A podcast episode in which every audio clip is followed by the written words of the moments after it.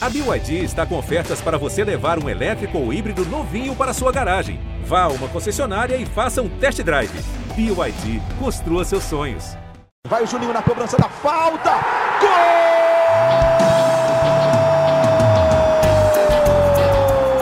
Está entrando no ar o podcast. Sabe de quem? Do Vasco!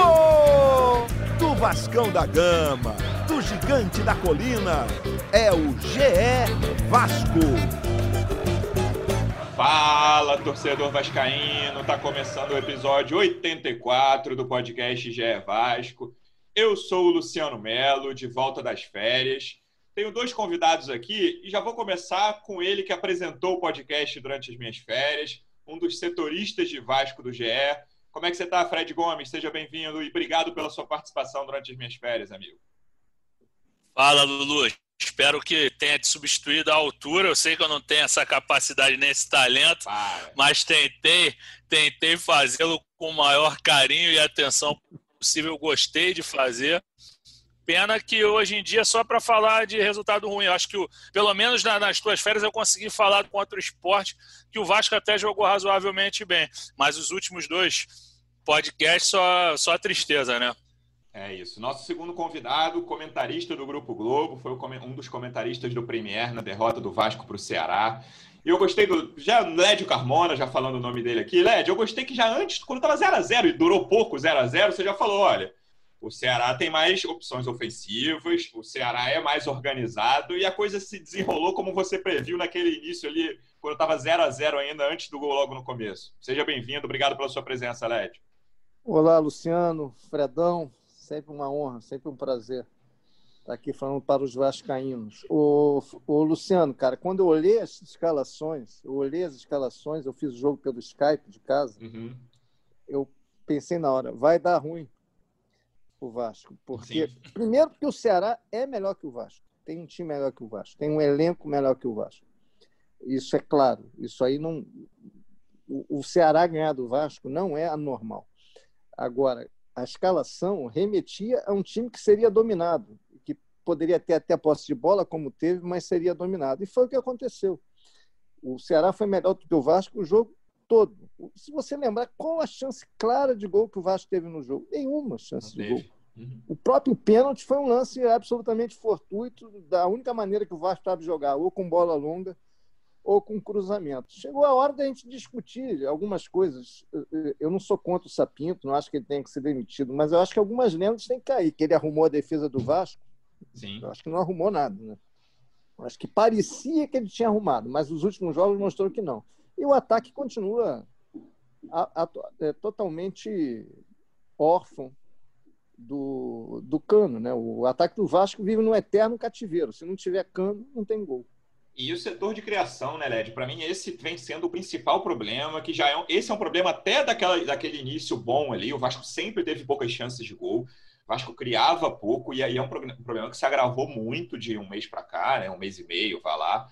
O time, você fica olhando, é, quem vai criar uma jogada? O Benítez é o cara que consegue fazer isso, mesmo quando tem jogado, o Benítez deu uma, uma caída também, ele não é aquele jogador do início com o Ramon.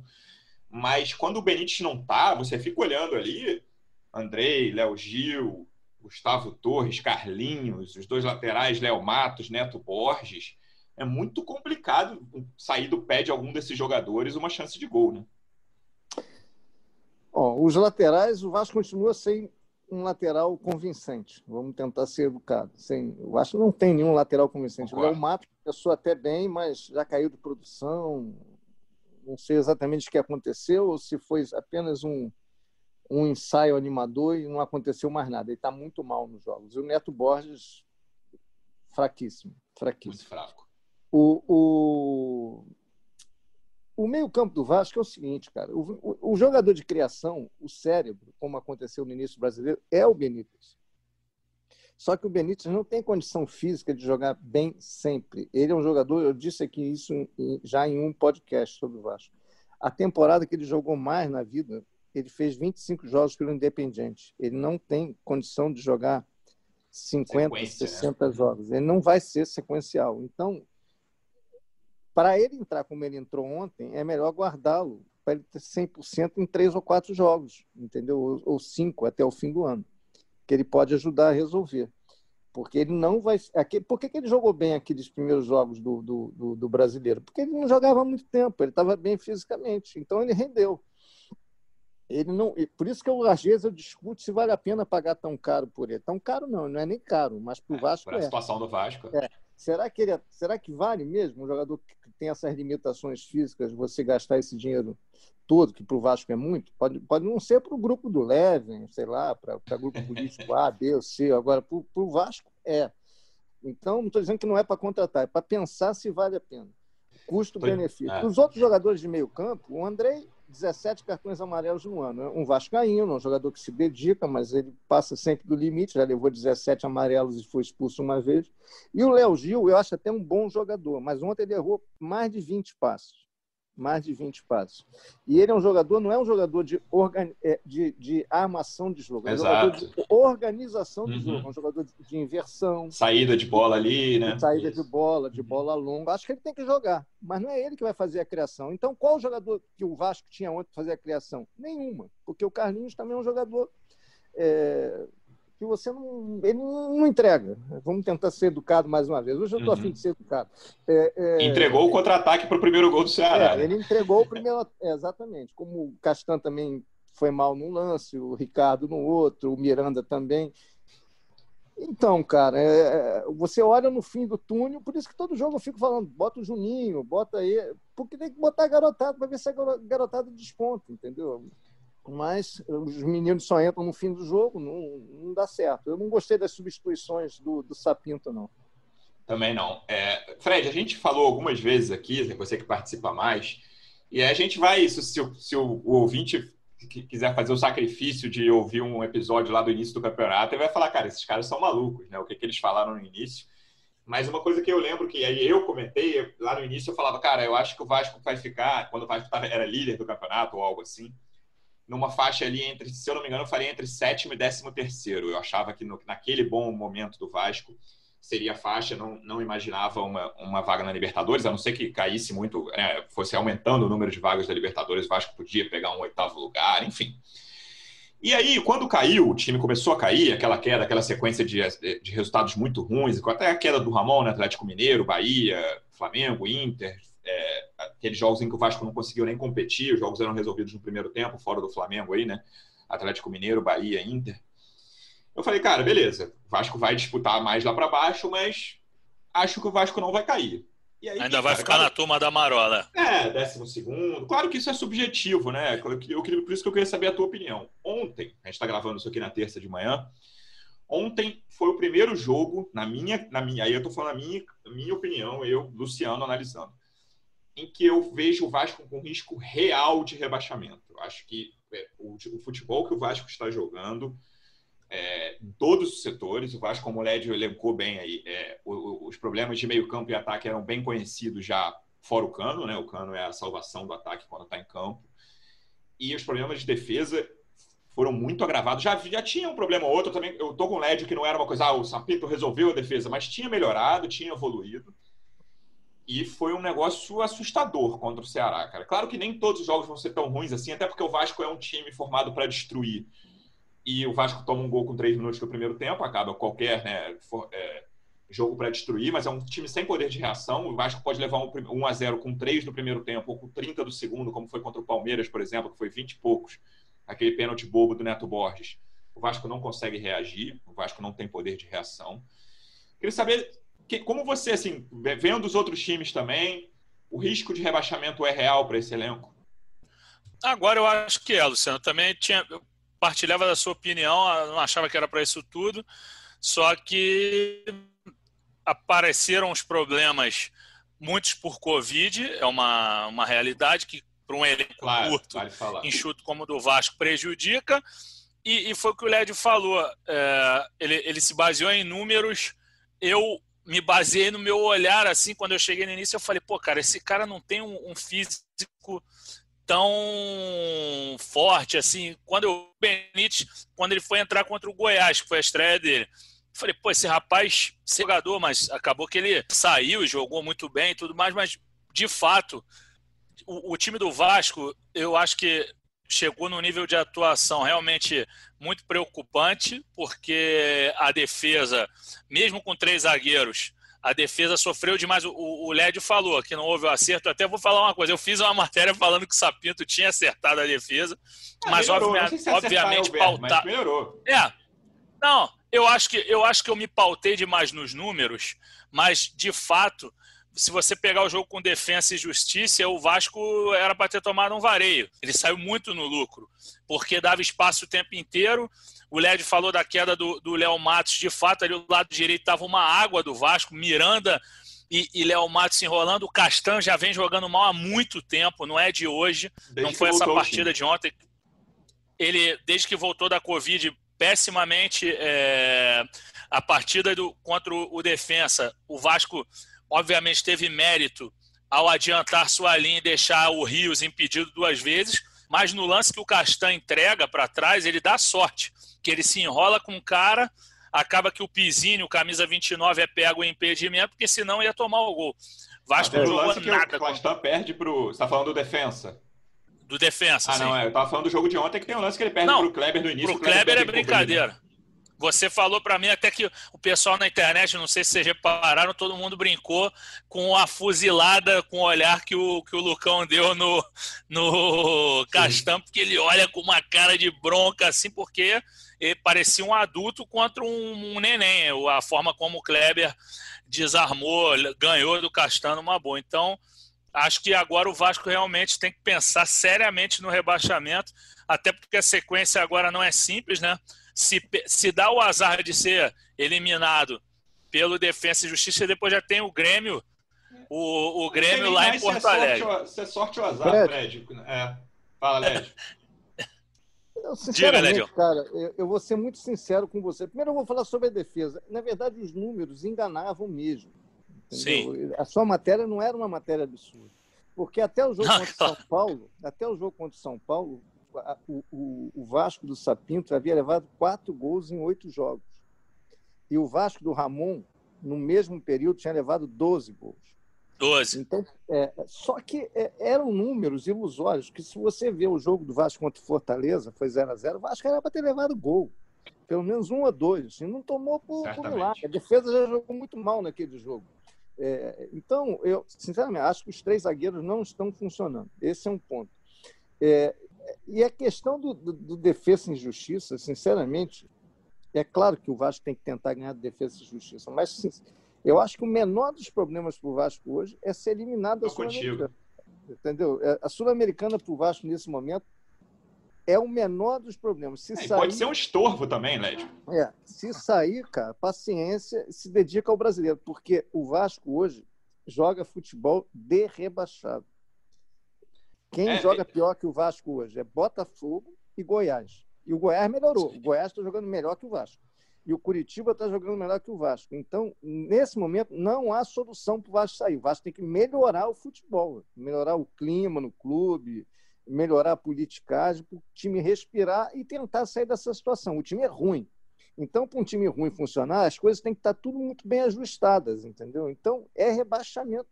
É luta, é luta contra o rebaixamento. E luta muito difícil, muito difícil. Tem, dá para sair? Dá para sair. Mas do jeito que está agora, não vai sair. Então, ou, ou você age agora, ou você vai cair pela quarta vez. É, o, o meu ponto da Sul-Americana é esse, cara. Vai ter um momento. Acho que se o Vasco, com essa coisa de um time feito para destruir, não duvido, mesmo sempre dando chance ao adversário, um 0 a 0 na quinta não é um resultado absurdo. Mas e aí, cara? Vai chegar. E sei lá, Bahia e União. Pode ser que. o- acho que o Bahia é bem favorito contra o Vasco, mas o, União jogou bem esse jogo em Salvador, perdeu por 1 a 0 O jogo agora é na Argentina. O União Ah, eliminou o Galo. Exatamente. O União é um time no mesmo nível do Defensa e Justiça, um pouco melhor. E beleza, o Vasco pode passar e aí. Se passa por Defensa e União barra Bahia, já é semifinal. E já são mais quatro datas, fora, de, fora dessa quinta-feira, né? São mais quatro datas que o Vasco vai, tá, vai precisar ocupar com, no meio desse desespero contra o rebaixamento. Por isso que eu tenho dúvidas, entendeu? Se é sorte ou azar. Claro que o Vasco não vai entrar para perder na quinta, mas tem que voltar todas as atenções para o brasileiro, cara. O Vasco assim, com todo. É, a cota de TV se mudou para a Série B, vale sempre ver. Eu, desespero que o Cruzeiro está vivendo. Os outros rebaixamentos do Vasco, a cota não diminuía do jeito que diminui. O Vasco tem muitos problemas. O Vasco não sabe quem vai ser o presidente a partir de 19 de janeiro. Sempre lembrando, o Campelo fica até o meio de janeiro, mais 50 dias praticamente. Depois não se sabe quem vai ser o presidente. O Vasco está. Todo mundo está esperando uma decisão judicial que pode vir essa semana, pode vir na outra, pode vir depois do recesso, que o judiciário para nas duas semanas de, de Natal e Ano Novo. Ninguém sabe o, o, que vai acontecer do Vasco. E aí, por enquanto, vamos falar de bola, Lédio, que é, essa coisa dos adversários eu acho importante, já virou uma coisa importante. A gente precisa falar aqui no podcast que é só do Vasco, de times que estão ali embaixo. Eu tô contigo sobre Goiás, até porque o Goiás melhorou, mas é um time que fez muito pouco ponto, né? O Goiás ficou muito para trás. Então, o Goiás, para mim, é o único assim, que, eu, é, que eu consigo cravar. O Botafogo fez uma mudança de técnico que é bizarra é, pela situação do Ramon Dias. Mas, na minha cabeça, o Barroca tem um pouco mais de chance de salvar o time do que o Ramon Dias tinha. Não estou falando que vai salvar, acho que o Botafogo é favorito ao rebaixamento. É um time que vem jogando muito mal, como o Led falou, mas que tem essa esperança agora. Eles têm uma sequência bizarra, né? Contra todos os melhores times do, do campeonato, Flamengo, é, Atlético Mineiro eles já jogaram, mas Flamengo, São Paulo e Inter é, o Inter durante o Inter em queda. É, o Botafogo é muito complicado. O Coritiba é muito fraco, mas também hoje eu acho que joga um pouquinho melhor que o Vasco, mas tem quatro pontos a menos e um jogo a mais. Isso pode acabar fazendo diferença. É, e tem o esporte, que depois daquele ótimo início vem em queda livre. É o único time que perdeu para o Vasco em dois meses, né? Se eu não me engano, o Vasco, vou até conferir isso aqui. O Vasco tem uma vitória em dois eu tô, meses. Eu tô, Estou com a é... estatística aberta aqui, Lu. Então, é. São duas do Caracas em, também. Ah, é o que tem o Caracas, verdade. Tem o jogo de ida do Caracas.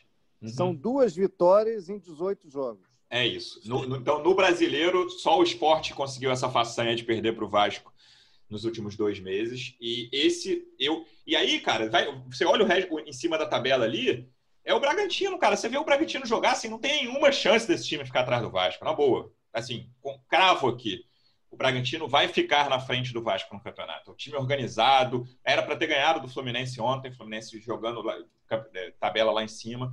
Se não fosse uma defesaça do Marcos Felipe numa falta, o Claudinho é melhor que todos os jogadores, sei lá, de, de 10 ou 12 clubes do, da Série A. Muito bom jogador. E aí, talvez o Atlético Goianiense, mas eu não vejo, Led, assim, não sei se você concorda. É, a esperança do Vasco hoje é esses quatro aí, tipo, o Vasco trocar de lugar com o esporte, eu não sei mais quem o Vasco pode alcançar dos que estão ali em cima, cara. Ó, até duas semanas atrás, eu até falei num programa desse aí que tinha a tabela estava dividida, era 10 para brigando em cima e 10 brigando embaixo. Sim. Acho que agora, acho não, tenho certeza. Eu sempre falei que os times cearenses não iriam cair. Eu tinha essa certeza pelo você vê, esses times produzem muito e eles não têm elenco fraco, eles têm não. opções de elenco. Você vê, o Ceará ontem botou dois garotos, o time melhorou no segundo tempo. Então eles têm de onde tirar vai a pretensão deles. Não estou dizendo que são times mas são times que têm mais organização e tem mais fôlego financeiro. Tem muito mais fôlego financeiro do Ceará e Fortaleza que o Vasco Botafogo. Sim. É, esse é um ponto. É, Bragantino, acho que também não vai cair. Ele cresceu no momento certo. E Bahia, por mais que esteja jogando muito mal, até priorizando a, a Sul-Americana, também creio que não. Corinthians, eu, eu acho que era um candidato, acumulou pontos escapou. Então você tem aí é, Goiás, Coritiba, é, Botafogo, Vasco, Esporte e Atlético Goianiense ali. É. É, é, é. o Atlético Goianiense é um time que está sempre marcando um pontinho aqui, outro pontinho ali. Eu acho que é o que tem eu ainda boto no bolo, mas eu, eu acho que também não cai, não. Eu acho que é por aí. São esses seis aí com, com, com uma vantagem grande para o Atlético Goianiense. Eu acho que os outros, se ainda não escaparam, vão escapar porque são melhores. Basicamente assim. Estou de acordo. E aí, vamos voltar, voltar aqui para o Vasco, Fred. É, eu, esse, esse esquema dos três zagueiros, cara, antes do jogo, assim, é muito fácil a gente falar, é quase oportunista falar depois de uma derrota por 4 a 1 mas você olhava a escala, como esse exercício que o Led falou que ele fez, de olhar as duas escalações, vamos lá, 0 a 0 antes de a bola rolar em São Januário, aquela uma hora antes em que saíram as duas escalações. 5 e meia da tarde de ontem, vamos, vamos supor. Você olhava e falava, cara, eu não tenho muita razão. Eu falei com você e outras pessoas antes do jogo. Assim, não tem muita razão. O Kleber joga sozinho lá. É um cara que dá trabalho para defesa. Tem jogadores que chegam perto. O Léo Chu vive ótima faz, um cara que eu não conhecia, mas é o, sei lá, deve ser o quarto bom jogo dele que eu vejo em um mês. O Vina é, é, hoje seria o melhor jogador do Vasco. Se o Vina chegasse hoje no Vasco, ele seria o melhor jogador do Vasco. É, mas não tinha explicação muita, né, cara, para esses três zagueiros. E aí a gente vai ter que ver a flexibilidade do Sapinto até que ponto vai, né? Se ele vai insistir nisso, talvez contra o Grêmio fora ele insista, contra o Defensa que se não tomar gol, mas assim, na minha cabeça, tem, tá na hora de, pelo menos em alguns jogos, mudar esse esquema. Não, eu, eu, concordo com vocês dois quando vocês falam da escalação pelo seguinte: o Lédio fala, eu também escrevi isso hoje, que o Léo Gil não é o cara da armação. Então você já vai ter um meio-campo sem pegada nenhuma. Léo Gil é o cara da saída, das inversões, o André da mesma maneira. O, por que, que o, o, o Lédio fala das expulsões e dos cartões do André? O cara não sabe marcar, porra. Ele dá bote errado direto. É, isso é normal, não sabe. E o André e o Léo Gil joga muita bola. Muito. Eu acho que eles, eles dois cansam muito, Fred. Você pode reparar, todo jogo a partir dos 15, 20 do segundo tempo, a frente da defesa do Vasco é uma água. É uma água, porque o André e o Léo Gil estão sempre Sim, cansados. A exato. recomposição é muito complicada. Fica um buraco, fica um buraco ali, porque estão os dois mortos, não, não conseguem acompanhar. E aí foi isso. O, o, meio-campo ficou propenso para os caras invadirem ali, como foi, obviamente, que o primeiro gol, um show de horrores, né? Aquele domínio errado do Neto Bosch, que ele tenta com a esquerda, bate na canela direita e a bola sobra. E aí depois o Carlinhos também entrega. E aí, com aquele buraco ali, os caras entraram como quiseram. É, e tem mais é, em relação ainda a, a você olhar para a escalação. Você falou um atacante sozinho, aí você tem três. O Vasco não tem o 10, não tem um armador e não tem um 5 tem que ter um pegador, não pode ficar com dois caras. Eu não sei porque que ele desistiu do Bruno Gomes, isso que me chama a atenção, porque assim, jogadores jovens parece que não vai, não, eles não vão jogar com o Ricardo Sapinto. Até na entrevista que ele deu pra gente, é, que foi exibida no Esporte Espetacular, ele fala que o Vinícius ainda não tem muita regularidade para jogar e tudo mais. Aí eu fico pensando, Bruno Gomes é um ótimo volante, eu acho. Assim, óbvio que tem que maturar, é um cara que tem que aprender Ainda muita irregular, coisa. né? Mas tem potencial. Não, e, e tá mal no brasileiro. Tomou muito cartão bobo, foi expulso duas vezes, ele vacilou. Mas não pode ficar o meio-campo sem um pegador, sem um cara que corra, que tenha fôlego. E aí o, o Lédio também. Outra coisa, o Lédio observa durante a transmissão e, e, repetiu hoje. Ele fala: e o Juninho não vai entrar? Você me mandou uma mensagem na hora. Fred, uma pergunta boa para o Gracelli, eu acabei fazendo. Seria por que ele não coloca o Juninho? Eu perguntei até pautado no histórico dos dois, porque o Juninho se destacou nas, pelas mãos do Gracelli esse ano na, na Copinha. Copinha. Foi um dos melhores jogadores do Vasco ao lado do Vinícius. Ele chega no Carioca, no time, no time misto e joga bem. Depois ele começa a ser usado pelo Ramon, joga bem também. Então, o Vasco não, vai, não, não tem o cara da velocidade para melhorar essa transição lentíssima do meio-campo para o ataque. Não tem um pegador, é o buraco no meio-campo, foi onde o Ceará ganhou o jogo. O Ceará ganhou o jogo no meio-campo. A, a, a defesa estava exposta, você vê que no primeiro gol os caras, quando o Léo Chu recebe, os caras saem uns 5 para a lateral direita, eles se lançam, ele passa pelo Léo Matos como sem nenhum esforço, assim, uma tranquilidade para passar. A zaga volta toda desordenada. Você vê que na hora do cruzamento eles estão alinhados em cinco, mas tá todo mundo. E, e, aí o Kleber passa com uma tranquilidade atrás do Castan. Você também me, me citou o fato do, do Castan ter apontado, ele aponta já de costas aqui, ele mostra para o Ricardo. Ricardo Graça, coitado. O Ricardo errou também, mas achei que o Castan errou mais. Então, de fato, a escalação era um convite à derrota. O cara olhar e falar: não, mesmo, vai dar ruim hoje. Entendeu? E aquela questão na frente. O, o, Gustavo Torres é outro que cansa toda hora também, porque o cara corre o jogo inteiro.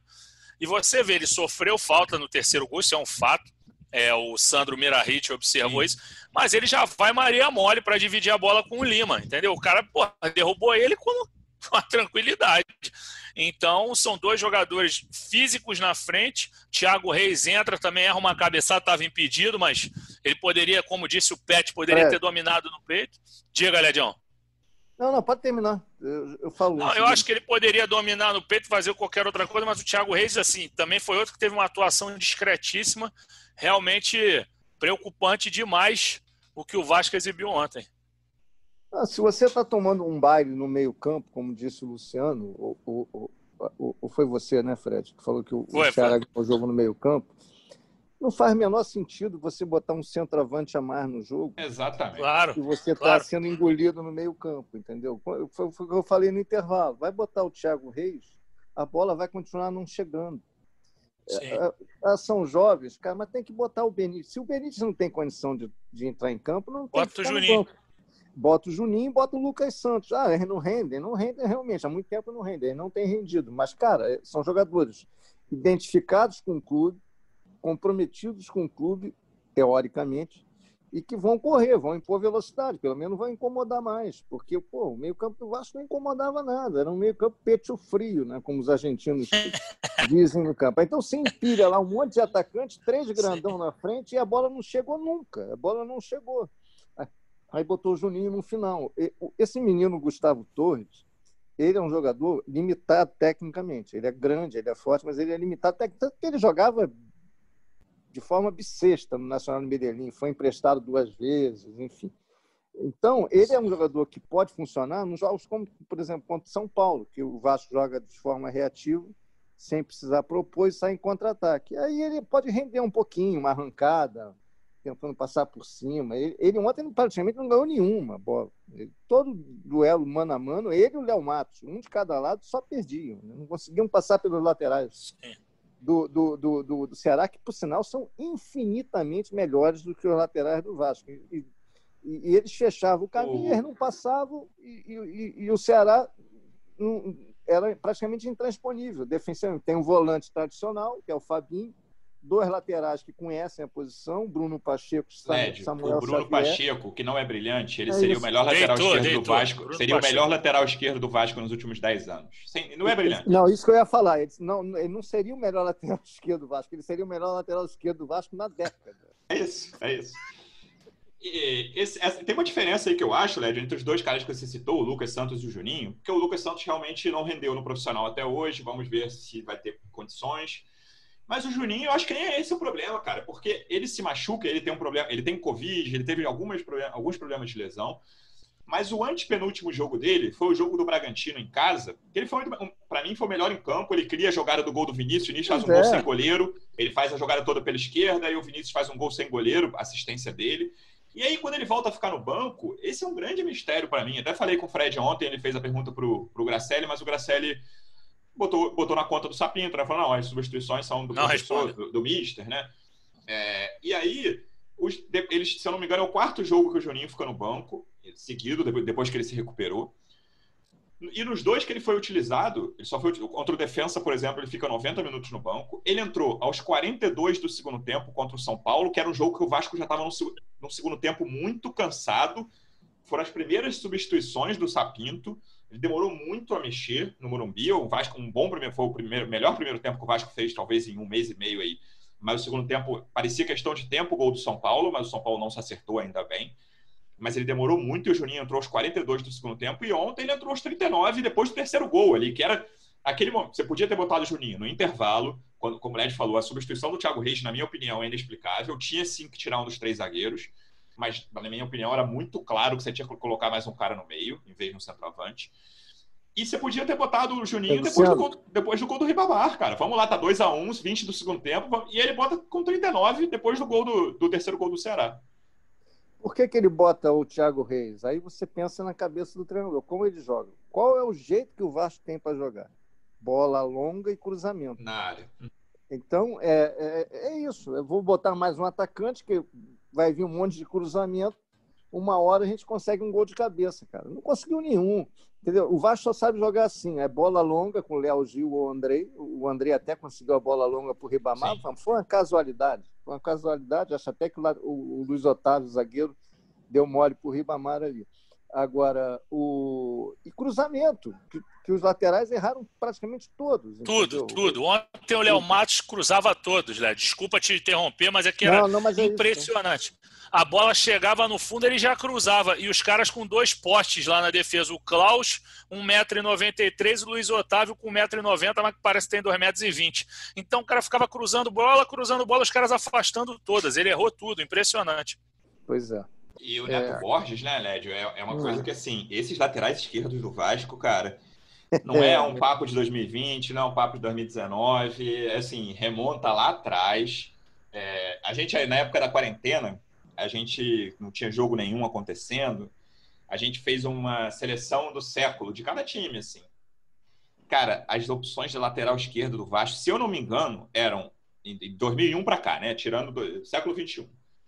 Eram Gilberto, que só jogou 2001, Jorginho Paulista, que jogou ali também em 2001, 2002, se eu não me engano, e o Ramon, que teve aquele bom ano em 2011, chegou a ter um outro bom ano em 2017, quando ele voltou, aquele, aquele ano que o Vasco foi para Libertadores. Cara, é trágico, Led. É, é, são 20 anos de tragédia na lateral esquerda, que eu não sei o que fazer. Assim, não, quem, como é que resolve isso? Não tem um. É, é, impressionante. E aí você não pode contratar um jogador, com todo respeito a ele, do nível do Neto Borges. Ele não vai resolver nada. É, eu queria entender como o Vasco chega num nome como Neto Borges. Eu queria entender qual é, qual é a indicação, como funciona, como é que o Vasco observou esse jogador, qual foi o analista de desempenho que, que passou as informações. É, é, essas são, são boas informações para o Fredão apurar e colocar numa matéria. É, o Jorginho Paulista excelente, foi um excelente lateral. Ele tinha uma situação contratual meio estranha, era um empréstimo com o Palmeiras, o Vasco acabou não indo, ele foi para o Boca, enfim. Mas você vê, um lateral que jogou no Boca, ele era bom lateral. O Gilberto, jogador de Copa do Mundo. Sim. E depois o Vasco teve muita dificuldade mesmo no setor. Acho que o Ramon foi o melhor, acho que o Márcio Careca não foi mal no início, depois também não, não, funcionou, mas não foi uma tragédia. Mas é isso mesmo, cara. Tanto que o Vasco tem, tem, um bom de música, titular né? aí. Henrique foi titular do Vasco há quantos anos? Cinco anos já. É, o Henrique tem mais de 150 jogos pelo Vasco, é impressionante. É, e, e, um gol marcado. É, é que desviou no zagueiro e no goleiro. Sempre vai. Tem querer. Então, cara, tá, tá na cara aí. O clube não consegue resolver. Por exemplo, o, o, o Bruno Pacheco estava no. Na Chapecoense, era na Chape, o Bruno Pacheco pegou o Bruno Pacheco. Entendeu? Acho que não é difícil você arrumar laterais. Por exemplo, o Ceará pegou um, um atacante que hoje seria útil ao Vasco, que é o, o, o, Saulo Mineiro, que fez um monte de gol aí pelo Volta Redonda no campeonato. Enfim, o Vasco pegou o Catatal, que também fez um bom estadual. Mas você tem opções. Agora tem que ter um departamento de futebol atento, né, ligado e, e, compreendendo a situação financeira do clube, né? Será que o Vasco tem isso? Não sei. É, então esse é um, é, é um ponto bem importante que eu acho que houve uma mudança, Fred, é, na política de contratações do início do ano para o meio do ano. No início do ano, e gente, acho até que foram poucas contratações, porque o Vasco tinha um elenco muito curto, concordo mas o Vasco só contratou o Cano e o Benítez. Né? O Cano logo na virada, já em dezembro ainda, o, o, Benítez ainda demorou um pouquinho, se eu não me engano, foi em fevereiro. Fevereiro. Mas dois caras que chegaram para serem titulares absolutos e resolveram o problema da, da, da, posição, da posição deles. Incontestavelmente, duas boas contratações, ainda que o Benítez tenha todas as questões físicas, mas duas ótimas contratações se a gente for ver o nível financeiro do Vasco. E aí, Sim. cara, no meio do ano, o Vasco começa a fazer várias contratações. Vamos lá. Carlinhos, Parede, que já não está mais, o cara conseguiu chegar no meio do ano e já, já foi embora sem né, deixar é, nenhuma. porque o, Talher, o, o Tadjeres pediu Voltou o campeonato. É, assim, mas ele, tava, ele tinha contrato até o fim do ano, né? Se ele tivesse sido sim, sim, sim, tivesse sendo apresentado, é, aproveitado e jogando bem, enfim. Carlinhos, Parede, Neto Borges, Marcelo Alves, Catatal, com que o Lédio citou, Jadson, que chegou agora, já falhou num gol contra o São Paulo, Gustavo Torres, que chegou agora e errou no gol, que ainda que tenha sofrido falta, tinha dado um bom passe, o que, o que ele conseguiu fazer pelo Vasco até hoje foi um bom passe para o Cano, tem uma arrancada contra o Defensa e Justiça também, que ele perde um gol feito. São jogadores que é muito complicado de pensar, como o Led falou sobre o Neto, mas vale para todos, né, é, Fred? Como é que chega nesses nomes? Esses caras não vão resolver o problema do Vasco. O Vasco precisa de alguns jogadores para serem titulares. E claro que não vão ser jogadores caros. O Vasco não tem condição nenhuma de pagar um milhão de dólares que seja em jogador algum. Mas esses exemplos do LED, o Bruno Pacheco é um ótimo exemplo. Um jogador da Chapecoense que era destaque da Chapecoense. Da Chapecoense não, caiu. Eu, e era, todo mundo falava que o Bruno Pacheco era destaque eu acho que, já, já vou passar para o Fred, eu acho que o melhor exemplo de formação de elenco no Brasil são os dois times de Fortaleza. Entendeu? Eles, com, com, com, com recursos financeiros razoáveis, eles conseguiram fazer dois bons times. Entendeu? Ok, não são times para ser campeão brasileiro, para jogar de mas são bons times, que não vão passar susto. Eu acho que é o caminho, entendeu? Para o Vasco atualmente, esse é o caminho. Não, concordo e, e, seria muito mais fácil acho que também atacar aqui no mercado nacional. Acho que no sul-americano se deu bem duas vezes com as grandes contratações que fez. A do Léo Gil, acho que também vai se provar. É, um, o Léo Gil, verdade. Uma boa aquisição. Acho que você não falou do Léo Matos também, Lu. Mas, assim, acho que vai, vai, se, vai se provar como bom reforço futuramente. Mas aí você pergunta do critério. Realmente é estranho eles procurarem tantos jogadores na Europa sem destaque. Se fosse um jogador da Europa, um cara tipo assim, um Honda, que já um Calu, que nem o Botafogo fez, os caras que já tiveram algum sucesso na Europa e estão decadentes, chegam aqui no Brasil e deitam, que já aconteceu, não foi o caso deles dois, tá? Não foi o caso deles dois, mas já aconteceu com o Sidorf com 200 anos jogando de terno aqui. E como outros vários casos. Mas enfim, aí o Vasco vai no Neto Borges, que aqui no Brasil só tinha jogado no Tubarão, no Boca Júnior do Sergipe e no Itabaiana. É, as informações eram poucas sobre ele. O Carlinhos, a mesma coisa, só tinha jogado em clubes menores de, de Portugal e jogou no Standard de Liège da, da Bélgica. O Léo Matos foi um cara que surgiu com destaque no Flamengo, na, na, no sub-20, foi campeão sub-17, tudo mais, foi para o Olympique de Marseille, mas depois que voltou. 2005, é 2005. depois que ele, depois que ele volta é, do, da França, o Flamengo já o empresta para uma série de times. Perdão, o Olympique, ele pertenceu ao Olympique, é que ele é emprestado para o Flamengo, não joga no Flamengo, ele joga em Tombense, é, Paraná, ele jogou em muito time com expressão menor, Figueirense e outros mais, é, e, e, volta para a Europa, jogou também lá no, no time antes do. É, foram dois na Ucrânia, Dnipro, eu esqueci Dnipro. o. Não, Dnipro que é o principal, sim, mas ele jogou no outro do nome doido lá que eu esqueci agora. Não é o Atrômitos, não, Atrômitos é Grécia. Enfim, jogou em dois clubes clubes ucranianos e aí até chegar o PAOK também, que é a segunda prateleira lá. Então, realmente, o Vasco mudou. Eu acho, o critério. Fred, desculpa te interromper. Eu acho claro. o, o, Jadson, o Jadson muito simbólico. Ao que parece, ele foi uma indicação do Sapinto, né? Foi. Mas foi. é um jogador de 29 anos, também, mais uma vez, com todo respeito a ele, é um cara com muito. Nem, nem dá para cravar que a passagem dele pelo Vasco foi ruim, porque é muito curta até agora. O currículo Sim. dele é América, bom sucesso e Portimonense, sem destaque algum no Portimonense, né? É, sim, sim. Sem destaque algum por onde passou, assim. É muito complicado um jogador de 29 anos chegar no Vasco com esse currículo, assim. É um cara que mesmo indicado pelo treinador, é, pro departamento de futebol falar, peraí, cara, vamos ver, vamos com calma. E aí, como é que é essa avaliação? Isso no Vasco é muito complicado da gente saber. É, exato, assim, tá, a, a gente tem a gente tem tido muita dificuldade para questioná-los até, para fazer entrevistas, porque o Campelo transfere pro, pro Mazuco. Só que o Mazuco não é muito de falar.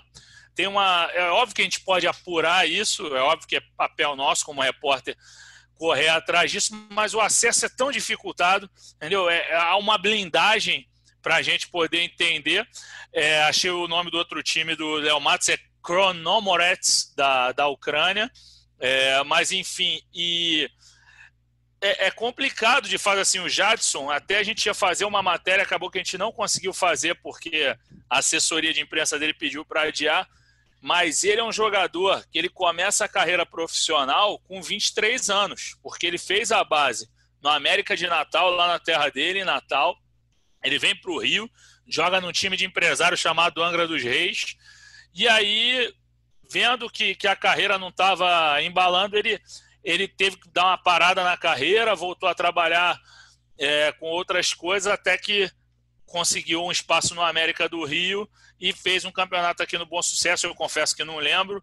Tem uma foto dele marcando o Fred no Carioca de 2015, mas já estava no, no Portimonense há algum tempo. Foi uma indicação, mas eu acho que ainda é muito cedo para julgar o, o Jadson. Opa, assim, é acho que é o processo de contratação é... dele que eu estou questionando, Sim. não é a qualidade dele. Sim, mas de fato, assim, o Vasco trocou o perfil e não tem, não tem dado esperança à torcida. O próprio Guilherme Parede, que, que vocês citaram, é um cara que, que não, não deixou saudade. Tudo bem, o campeonato lá voltou e tudo mais, mas o cara não foi bem aqui. E se ele quisesse, aquele negócio, a vontade do jogador fala mais alto. Se o cara quisesse ficar no Vasco, ele ia bater o pé e pedir para pelo menos cumprir o contrato. Ele viu que estava numa barca furada também, que ele não ia ter boas oportunidades pelo pouco futebol que apresentou, voltou lá para o Tajeres. Mas, de fato, eu acho que o caminho agora é, é tentar dar mais espaço para a base, como disse o Lédio, é botar o Juninho, é botar o Bruno Gomes, é, talvez tentar mudar essa, esse caminho da defesa. Não sei se o Miranda também pode voltar um pouquinho para o banco, ou o Leandro Castan mesmo, talvez até uma zaga Le, Le, Ricardo Graça e Miranda fique melhor por ser um destro e um canhoto. Eu Caio já Lopes, mostrando né? que eu não quero três aí. Caio Lopes é um cara que merece ser, ser avaliado. João Pedro, mas o João Pedro é muito pequenininho, eu acho. Não sei se já era o momento para ele, mas ele é bom, é arisco. O MT é... é maior que ele, né? É, o MT é grandalhão. O MT Ô, chegou do Volta Fredão, Redonda no ano passado. Fazer. Diga. Cadê o Toco, Felipe? Sabia. A gente perguntou para ele, Led. Eu ia falar disso, mas eu falei, ah, cara, eu não vou, não vou colocar isso no, nas Mais uma contratação de 2020 do Vasco.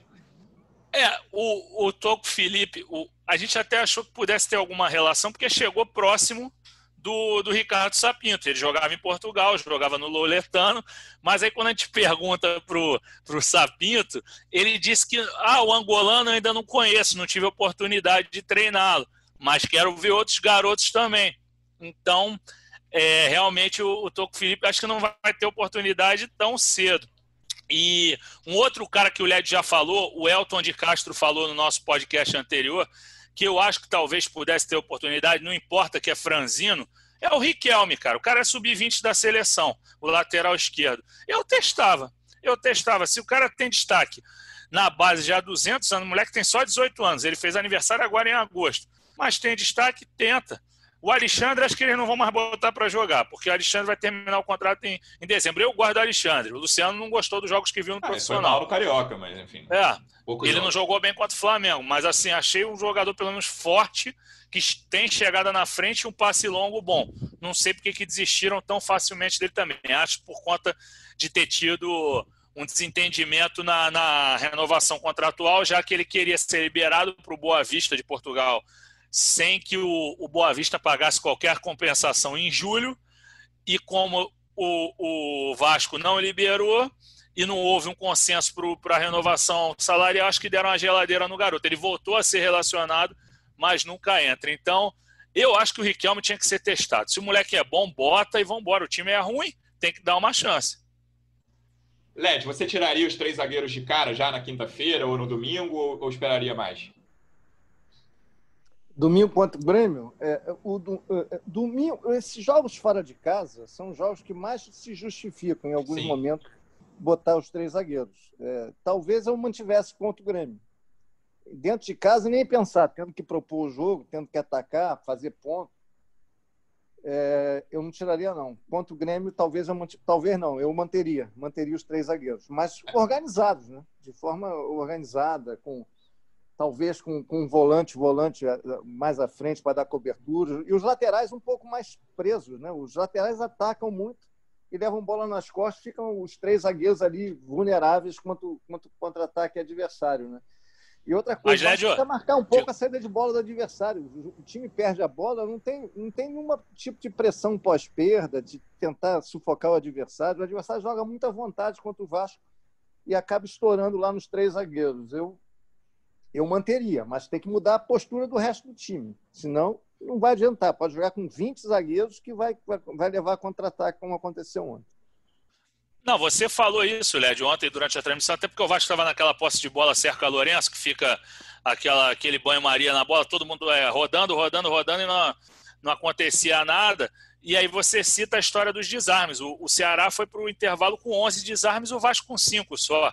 Então é. mostra a apatia do Vasco. O Vasco estava devagar mesmo. O Luciano até discordou quando a gente estava discutindo a, a, análise. Ele falou: Fred, eu não vi tanta apatia. Eu sei que o Luciano até já sei que ele vai me dizer. Ele viu que foi falta de qualidade. É, o menor dos problemas, exatamente. Eu, sei, eu acho que a apatia talvez. Ah, Mas faltou é, morder. É, não, assim, eu acho que nos lances de, de arbitragem talvez possa reclamar mais, assim, sabe? Da, no lance do Gustavo Torres ali na hora que cai.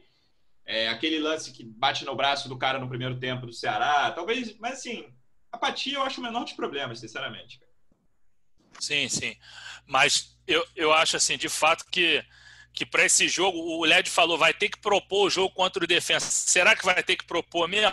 Eu não sei se, se o Vasco propor. deveria propor. Eu acho que vai se trancar para não tomar gol, mas se ficar ali na, com a casinha fechada, é capaz de tomar pela movimentação, a troca de posição dos caras constante. Aquela turma ali, Pizzini, é, Rios, o Brian Romero. O Brian Romero. Né? Porra, esses caras se se revezando ali, vão levar a defesa eles conseguirem Vasco... ficar em posição, né? Que eles ficavam impedidos o tempo todo. Se eles é, conseguirem ficar hora. em posição. Vai ser um perigo. Não tem muito jeito. Bom, voltaremos aqui na sexta-feira, falar bastante desse jogo. Lédio, muito obrigado pela sua presença. Sempre um prazer. Vamos convidar mais vezes, amigo. Valeu, Luciano. Paciência para o torcedor vascaíno. Fé e Reza forte. Porque Nessa hora o torcedor fala assim, ô Led, eu tô tendo paciência há 20 anos. É, pois é.